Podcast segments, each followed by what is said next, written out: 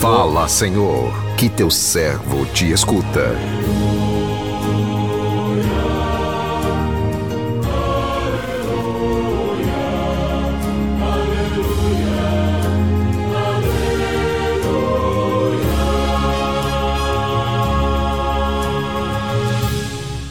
Somos agora motivados a acolher com alegria a palavra do Senhor, escutar esta palavra, deixar que esta palavra que é luz e força para a nossa caminhada nos ilumine e nos fortaleça hoje, vivendo e celebrando o dom da amizade. E aqui vai um abraço muito especial para a cantora Joana, que já está em Natal, né? Hoje ela fará uma linda, linda apresentação lá no Teatro Riachuelo, né?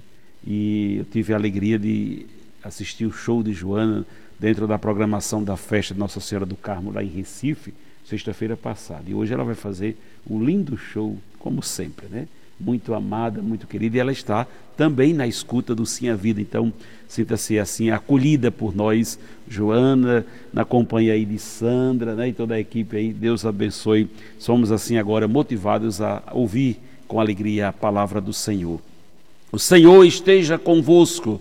Ele está no meio de nós. Proclamação do Evangelho de Jesus Cristo, segundo Mateus, glória a vós, Senhor. Naquele dia, Jesus saiu de casa e foi sentar-se às margens do mar da Galileia. Uma grande multidão reuniu-se em volta dele.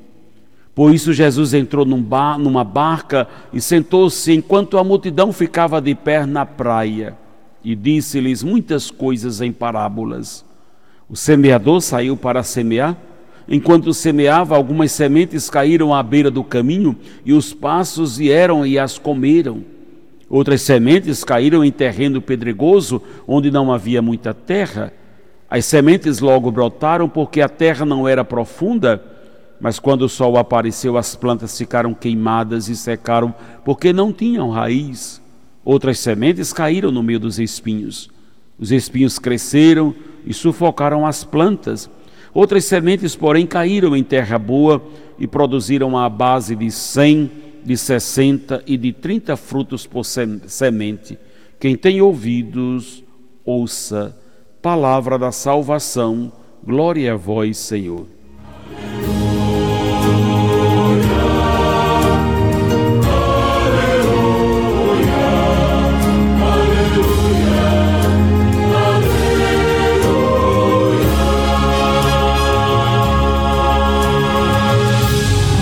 Meu irmão, minha irmã, ouvintes do programa Sim a Vida, de um modo muito simples, Jesus fazia comparações do reino dos céus com as coisas pequenas presentes no cotidiano dos mais simples.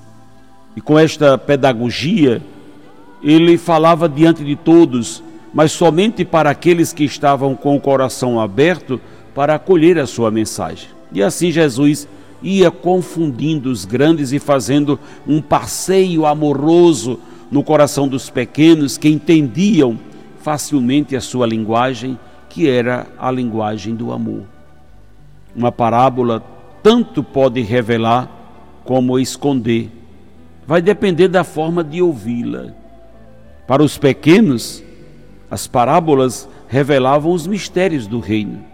Já para os grandes, que não as assimilavam com a vida, elas não diziam nada, não passavam de meras historinhas. O evangelho que a liturgia de hoje nos convida a refletir apresenta-nos a parábola do semeador. Jesus, dirigindo-se à multidão, fala da importância do acolhimento da palavra de Deus, comparando-a com a semente lançada na terra. O texto chama a nossa atenção sobre a importância de nos tornarmos semeadores do reino, ou seja, anunciadores da palavra. Afinal, há muitas sementes por germinar, muitos corações vazios. Que está faltando são os semeadores. Do coração de Jesus foram lançadas mundo, no mundo as primeiras sementes, sementes que se multiplicam de geração em geração sendo lançadas nos corações daqueles que a acolhem com fidelidade e com o compromisso de cultivá-las.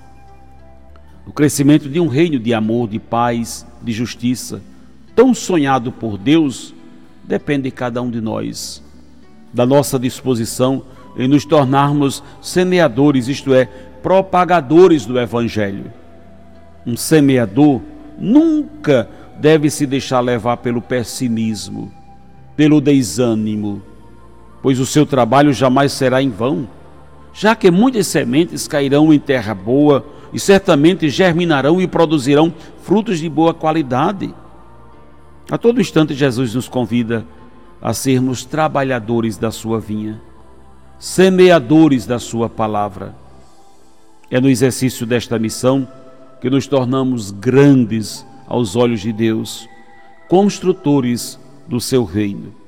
É importante termos a consciência de que a palavra que espalhamos não é nossa, ela é de Deus. Somos apenas seus mensageiros. Somos semeadores. Devemos ter a simplicidade de um agricultor. O agricultor é, não almeja ser conhecido e muito menos ter algum prestígio. A sua alegria está em ver nascer a semente. O nosso caminho para a eternidade começou a partir de uma pequena semente que alguém lançou no nosso coração a sementinha do amor, que, se bem cuidada, cresce, floresce, frutifica no mundo. Embora em meio a tantos opositores, a palavra de Deus ainda encontra ressonância em muitos corações, pois sempre haverá quem irá acolhê-las e se deixar orientar por ela por mais que acreditamos ter o conhecimento da palavra de Deus, não seremos bons semeadores se não nos aproximarmos de Jesus com humildade, como discípulo que quer aprender com o seu mestre. A palavra de Deus é fonte de vida.